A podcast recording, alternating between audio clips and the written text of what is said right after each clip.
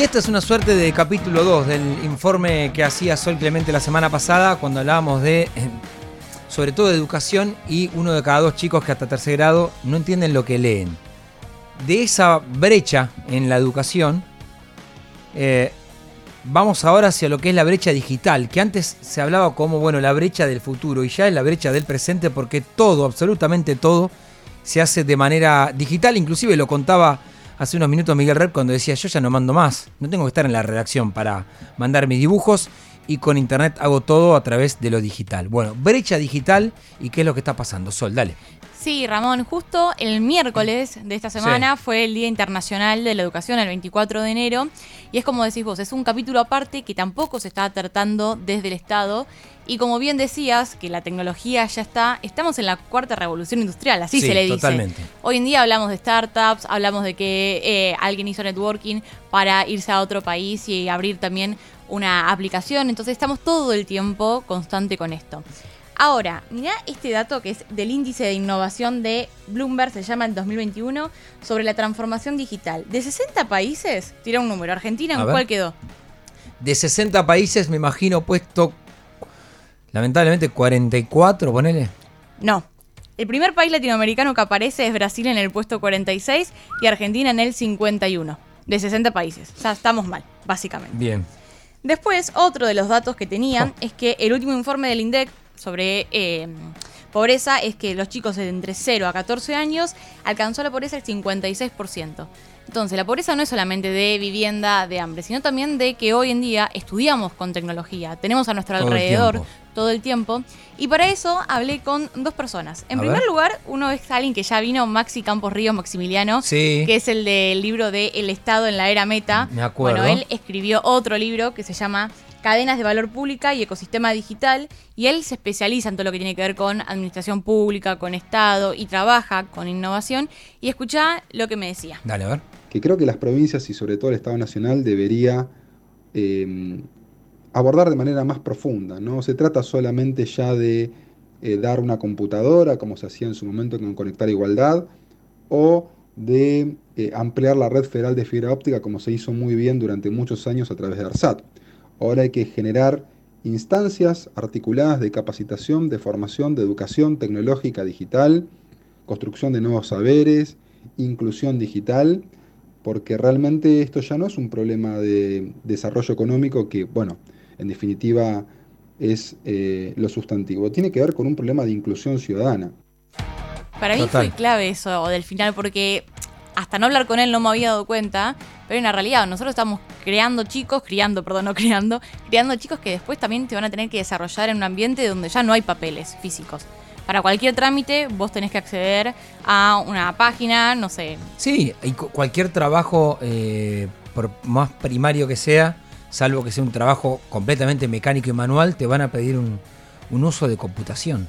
Sí, y bueno, ¿te acuerdas cuando vino Santiago Bilinsky? También me estaba acordando que en un momento decía, no es que van a desaparecer trabajos o quizás alguna función sí, sino lo que uno va a tener que incorporar, un abogado va a tener que incorporar la inteligencia artificial o distintas herramientas, porque si no te vas a quedar atrás. Y eso un poco también lo hablaba con otro de los chicos que es Mateo Bobbio, que es un joven de 27 años que es emprendedor, es ingeniero industrial y escribió un libro que se llama Digitalmente Rebeldes y escucha lo que decía. En todos los niveles hay que agregar digitalización, especialmente en lo de los más chicos Lamentablemente en la Argentina, eh, no solo pasa en Argentina, en América Latina. En América Latina somos 700 millones de, personas aproximadamente y hay 200 millones que no acceden a Internet por necesidad, es decir, no lo pueden pagar o, tienen otros problemas como no poder comer.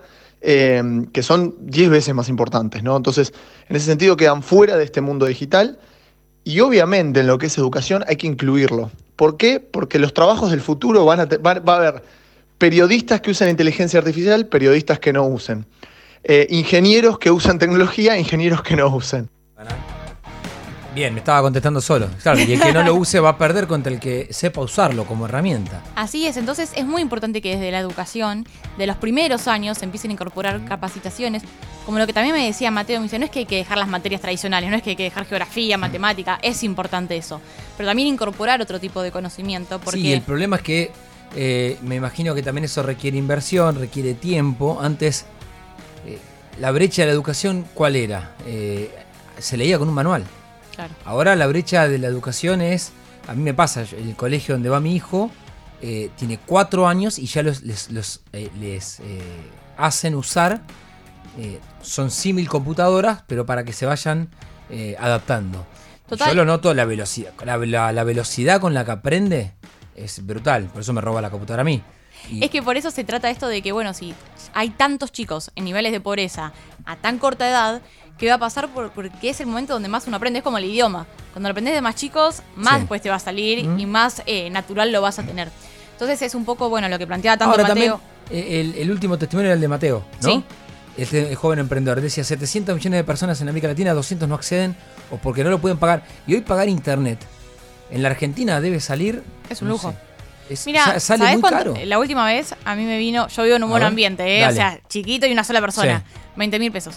Tuve que llamar porque le dije. El combo eh, internet cable, seguramente. No, internet solo porque yo no tengo tele, nada. Veo Bien, desde la computadora. Por eso renuncié a la tele. Ya no vende.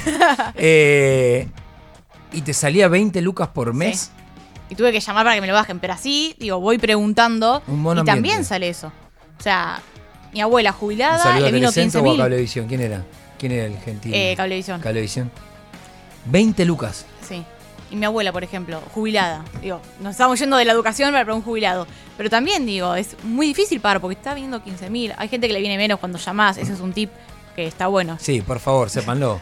Eh, si Llamen vos y digan que se van a dar de baja y te, y te, te y lo- te- y te lo van a, y te lo van a bajar por lo menos dos tres veces. A mí me pasó con Telecentro. Dos, O te dan esas promos, viste, Sí, larga. no, Pero bueno, es una realidad que los más chicos no es solamente darle una computadora, por ejemplo, con esto del conectar igualdad, que fue hace un tiempo, sino también enseñarte a cómo se utilizan un montón de herramientas. Pues yo te la puedo dar y si vos no tenés idea, bueno, si no Sí, me sí. capacité, y también Vas capacitar a los docentes.